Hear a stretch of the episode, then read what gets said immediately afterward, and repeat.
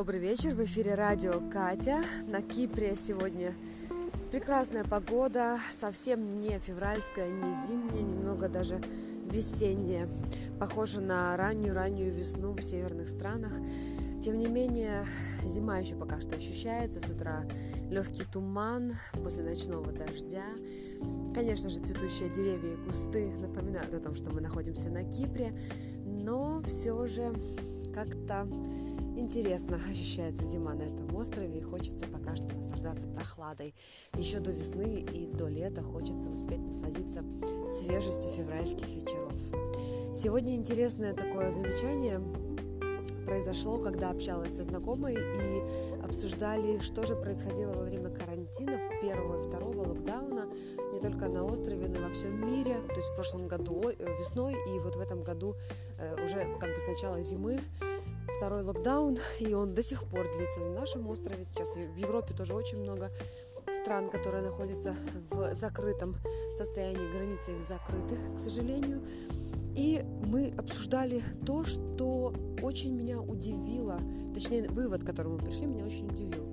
Многие-многие люди во время локдаунов, оказавшись дома, э, понятное дело, что это абсолютно нестандартная ситуация, ненормальная, и непонятно, как себя в ней вести, но почему-то большинство людей, знакомых, знакомых, знакомых, знакомых и так далее, э, по моей личной такой небольшой проведенной статистике и анализу, процентов 80 людей, они просто э, ударились э, в тему алкоголя, какого-то заедания, ну, видимо, стресса все-таки. Понятное дело, что времена такие наступили, которые в любом случае подсознательно либо сознательно, явно либо как-то косвенно они влияют на сознание, подсознание всех абсолютно.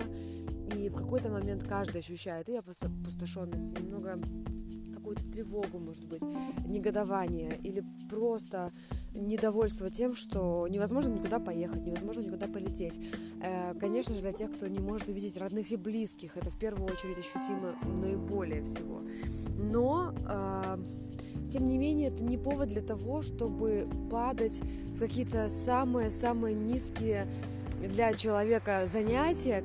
И меня очень удивило, и мою знакомую в нашей беседе, когда э, мы осознали и просчитали и обсудили то, что действительно большинство людей, они начали пить в больших количествах алкоголь, э, и просто такое впечатление, что будни людей превратились в какое-то какие-то попытки заесть и запить, видимо, свои эмоции, происходящее, и, скорее всего, просто попытки заполнить свое время. И меня это натолкнуло на мысль о том, что по большому счету люди, когда говорят, вот мы столько э, там лет, дней в неделю, часов в месяц работаем, пашем, мы рабы, это рабство, это ненормально, но по сути, когда появляется свободное время, его никто не проводит с пользой, с толком и так далее. И это натолкнуло нам осознание на мысль того, что действительно если есть желание, время всегда найдется, возможность всегда найдется. Поэтому только единицы людей в мире, которые действительно что-то делают в своей жизни, действительно меняют как-то свою реальность и, собственно, пространство вокруг себя каким-то образом начинают его продвигать. То есть что-то постоянно вокруг меняется и действительно движется куда-то, развивается.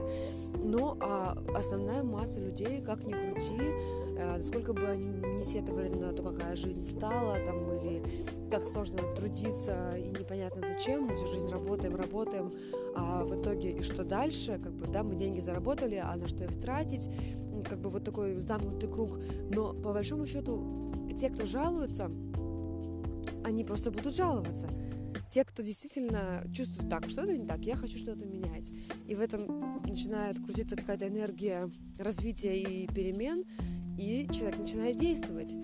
И такое, я, понятное дело, что это было и ранее мне известно, но сейчас абсолютно явно и на примерах из э, собственной жизни стало понятно теперь уже, насколько явно и точно то, что большинство людей, как ни крути, как бы они ни хотели, как бы кто-то другой не хотел, а, чтобы они стали другими, они все равно будут плыть по течению, будут, возможно, жаловаться на это течение, но ничего менять не будут, потому что истина внутри они действительно не хотят ничего менять, то есть их все устраивает. Э, самые смелые, самые и это так и есть. А нам как раз вот карантины, локдауны и, собственно, коронавирус это показал. И, собственно, вывод я лично из этого сделала какой? Мне, для меня лично это было просто очень интересно разобраться в первую очередь, понятное дело, в своих мыслях, к какой категории людей я отношусь. Это очень интересно, это забавно. О себе всегда хочется думать, э, конечно же, только самое лучшее. Но если быть собой до конца откровенным, открываются глаза на многие вещи. И если глаза уже на эти вещи открыты, их можно изменить, если есть это желание, опять-таки. И сегодня как раз слушала э, аудиокнигу, ранее я ее читала, одна из множеств, конечно, прекрасных рукописей Дейла Карнеги о том, э, что истинно движет человеком, человечеством в целом, любым абсолютно человеком. А, как Дейл Карнеги заметил, э, Фрейд говорил, что человеком движется желание величия и секс. А, и также есть американский прекрасный философ э, Гейл Стайн, который э, немножко перефразировал Фрейда и сказал немного иначе. Человеком движет желание быть значимым.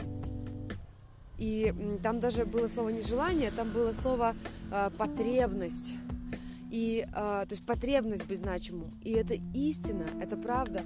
Вот если задуматься, каждый из нас хочет быть значимым в своей жизни, э, в жизни своих близких. Ну и, конечно, если мы там берем масштабы эго разрастаются, да, то там в жизни своей, своего города, страны и так далее, и так далее.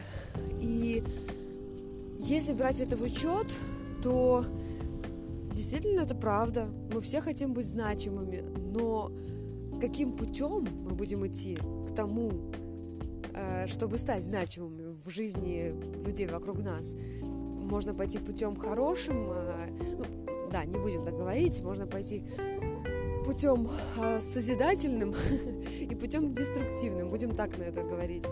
И действительно, я задумалась о том, что что мною движет. Я не буду делиться сейчас моими инсайтами, это, может быть, никому не интересно и, в принципе, не имеет никакого значения. Завтра это могут быть совершенно новые, другие ощущения, но сегодня для меня это было большим открытием, я поняла, что всегда это, это просто как теория было в моей голове, всегда звучало это, но теперь это на практике доказалось, что всегда есть э, абсолютно, всегда есть